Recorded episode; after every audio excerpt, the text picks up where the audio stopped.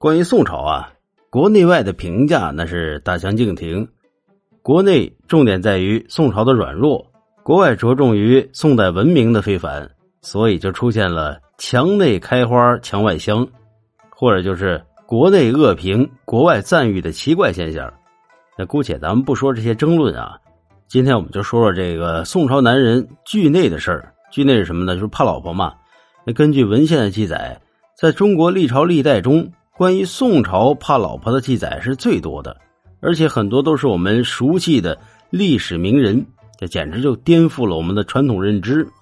首先，我们来说一个历史名人吧，历史名人，呃，他叫沈括，他写下了《梦溪笔谈》，在历史上的名声那是直冲汉霄啊。但是呢，他面对第二任妻子张氏的时候，却是胆小如鼠。这个张氏啊，对着老沈呢，就是拳打脚踢，外加拽胡子。把这老沈的胡子连皮带肉都拽了出来，但这老沈呢，他是一声也不敢吭。他的子女看了都是痛哭不已。那当然，沈括对于张氏却是一往情深。张氏去世不久之后，老沈也就郁郁而终了。而我们熟知的河东狮还有胭脂虎，那也都是宋朝的事迹。话说苏轼的好友陈继常的家里就有一枚河东狮。以至于苏轼经常以此来调侃陈继常。呃，龙丘居士亦可怜，谈空说有夜不眠。忽闻河东狮子吼，主杖落手心茫然。这里面的胭脂虎呢，说的是宋朝知县陆慎言的事迹。他的妻子朱氏，那就是一头胭脂虎。他虽然姓朱，但是他真的很虎。宋初期的书法家。陶构的《清异录》中记载，朱氏女陈惨矫妓，嫁陆慎言为妻。慎言载卫士，正不在己，利民语曰：“焉知虎。”这大意呢，就是说，陈慎言不仅家事都要听老婆的，连正事也得听。你看看这男人，他得有多怕老婆呀？翻开宋朝的历史，你就会发现有个奇观。的无论是忠臣还是奸臣，惧内的现象呢比比皆是。一群在朝堂上挥斥方遒的老男人，甚至是阴险狡诈、谋害英雄的坏蛋，那一回到家里都跟孙子似的。王钦若和秦桧那这两个人是坏蛋和奸臣，但是他们又都很怕老婆。秦桧怕老婆，这是我们熟知的事迹，阴谋谋害岳飞的事儿，那就是经常和他媳妇王氏商量。而王钦若怕老婆，那就鲜为人知。王钦若是北宋时期主和派的代表人物，两度为相，五鬼之一。有一天，王钦若在家里的后院盖了一个房子，作为他的书房。他给这个书房呢起了个名字叫三味堂。这同僚啊就打趣的说：“你还有第四位呢啊！”这里面“畏”是那个畏惧的“畏”啊。王钦若就说：“是什么呀？”通辽就打趣的说。为老婆，哎，就是怕老婆，成为了当时的笑谈。那除了奸臣，呃，董必大、夏竦、陆游等青史留名的忠臣，也是出了名的怕老婆。那咱们说的是出了名的惧内，那不出名的那还不知道有多少呢。那总之呢，宋朝男人惧内呢是一个普遍的现象。宋代的文人曾巩曾留下了一段感慨。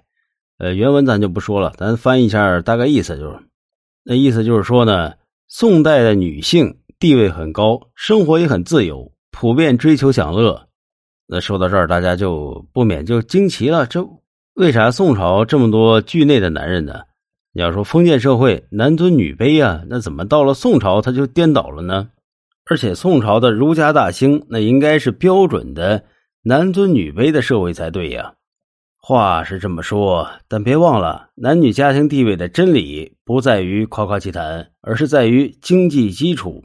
与历朝历代大不相同的是，宋朝流行后嫁。咱们就说秦桧他老婆王氏，她陪嫁的嫁妆有二十万贯，那相当于多少钱啊？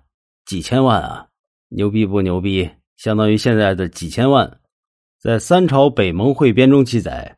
秦桧和王氏被金兵放还了之后，秦桧就想要甩掉王氏，结果这王氏就大怒的骂他，说我嫁到你们秦家，那可是明媒正娶，我光嫁妆就值二十万贯，我有什么对不起你的？唐宋八大家之一的苏辙，她嫁女儿的时候是陪嫁了开封城郊的九千四百亩农田，这绝对是一份天文数字般的嫁妆。还有一代名臣范仲淹，他制定了苏州范氏的族规，这里面就有规定，说男子娶亲彩礼统一是二十贯，二十贯啊，不是二十万贯。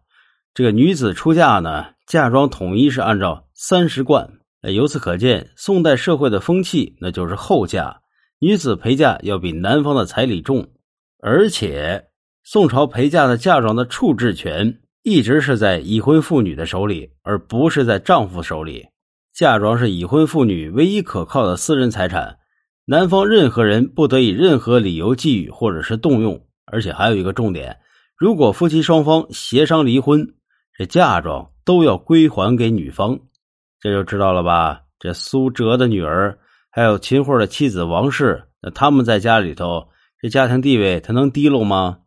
这男方想要保住这份嫁妆，那必须得善待和尊重女方啊，否则就会鸡飞蛋打。所以，为了抬高女儿在夫家的家庭地位，宋朝的父亲往往会给一笔非常丰厚的嫁妆。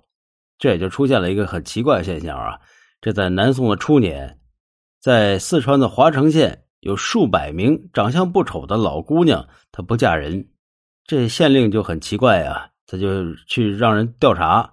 调查完发现呢，因为这些姑娘的家里面穷，她没有足够的钱财来置办嫁妆，而男方又索要丰厚的嫁妆，因为承受不起嫁妆，所以呢，只能待字闺中了。那不像咱们今天呢，今天是没有嫁不出去的姑娘。只有娶不到媳妇儿的男人。不过呢，就是现在的福建地区，如今还流行着后嫁的风俗，甚至是借钱后嫁。往往嫁妆的价值呢是男方彩礼的两倍。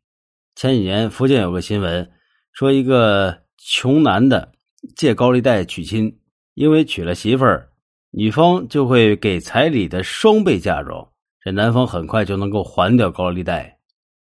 说到底啊，还是经济基础决定了一切。因为宋朝后嫁的风俗，所以已婚女性有钱，那家庭地位也自然比较高。所以宋朝呢，就出现了无数怕老婆的男人。那么说到这儿，那怕老婆到底好不好呢？